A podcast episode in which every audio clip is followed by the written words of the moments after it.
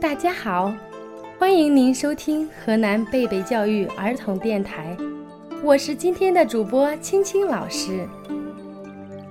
连雨不知春去，疫情方觉夏深。山水桑桑，人间草木，忙碌的我们可曾驻足欣赏？和风逐鹿，绿树阴浓，那又是怎样的色彩和感动？小荷才露尖尖角，早有蜻蜓立上头。河南贝贝教育儿童电台的听众们，大家好，我是贝贝开元明骏幼儿园小二班王子玉的妈妈。很高兴能够以这样的方式来为大家朗读。今天我为大家朗读的是朱自清先生的散文《荷塘月色》。炎炎夏日，让我们静下心来，与月光作伴，享受那一片悄然的宁静。《荷塘月色》是中国著名文学家。朱自清任教清华大学时所写的一篇散文，因收入中国语文教材而广为人知。文章写于一九二七年七月，北京清华大学进春园荷塘。接下来就请大家欣赏贝贝开元明郡幼儿园小二班王子玉的妈妈为大家带来这篇优美的散文。《荷塘月色》选段。只要你是个正直的孩子，不管你从事什么行业，你都是我的好孩子。愿你被很多人爱。如果没有，希望你在寂寞中学会宽容。在生命的意义上，我们都是奇迹。正如未来不一定比现在更重要，然而。我爱你，我的孩子，我爱你，仅此而已。书香传经典，阅读伴成长。让我们一起为孩子朗读。寻找那已失踪的月亮，亲亲啊，我的宝贝。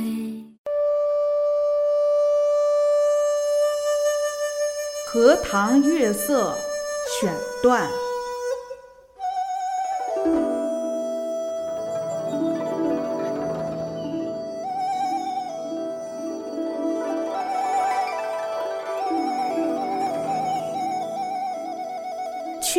折折的荷塘上面，迷望的是甜甜的叶子。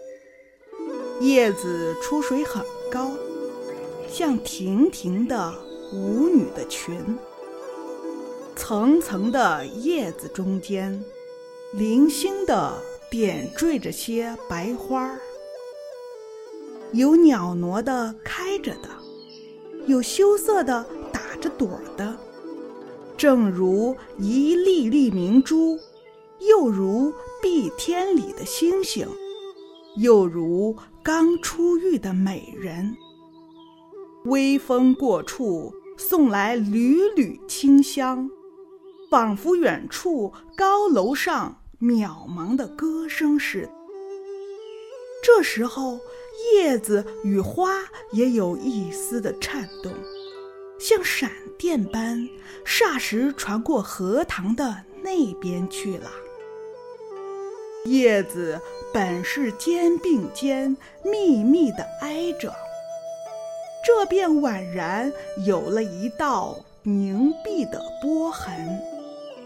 叶子底下是脉脉的流水，遮住了，不能见一些颜色。而叶子却更见风致了，月光如流水一般，静静地泻在这一片叶子和花上。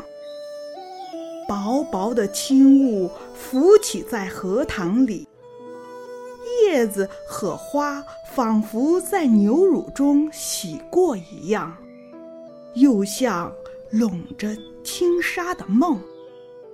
虽然是满月，天上却有一层淡淡的云，所以不能朗照。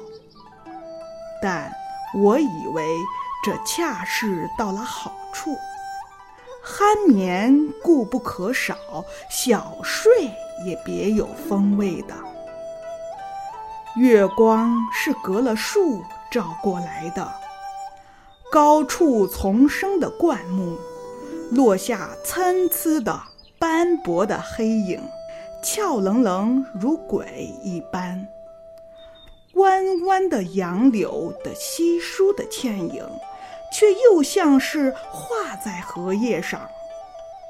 塘中的月色并不均匀，但光与影有着和谐的旋律，如梵阿岭上奏着的名曲。荷塘的四面，远远近近，高高低低，都是树。而杨柳最多，这些树将一片荷塘重重围住，只在小路一旁露着几段空隙，像是特为月光留下的。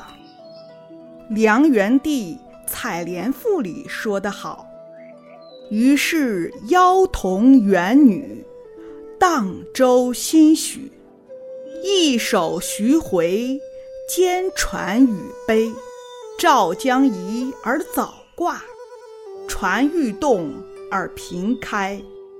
尔其纤腰束素，千言固步。夏始春余，叶嫩花初。恐沾裳而浅笑，畏轻船而敛居。可见当时西游的光景，这真是有趣儿的事儿。可惜我们现在早已无福享受了。于是又记起《西洲曲》里的句子：“采莲南塘秋，莲花过人头。低头弄莲子，莲子清如水。”今晚。若有采莲人，这儿的莲花也算得过人头了。只不见一些流水的影子是不行的，这令我到底惦着江南了。朱自清，一九二七年七月，北京清华园。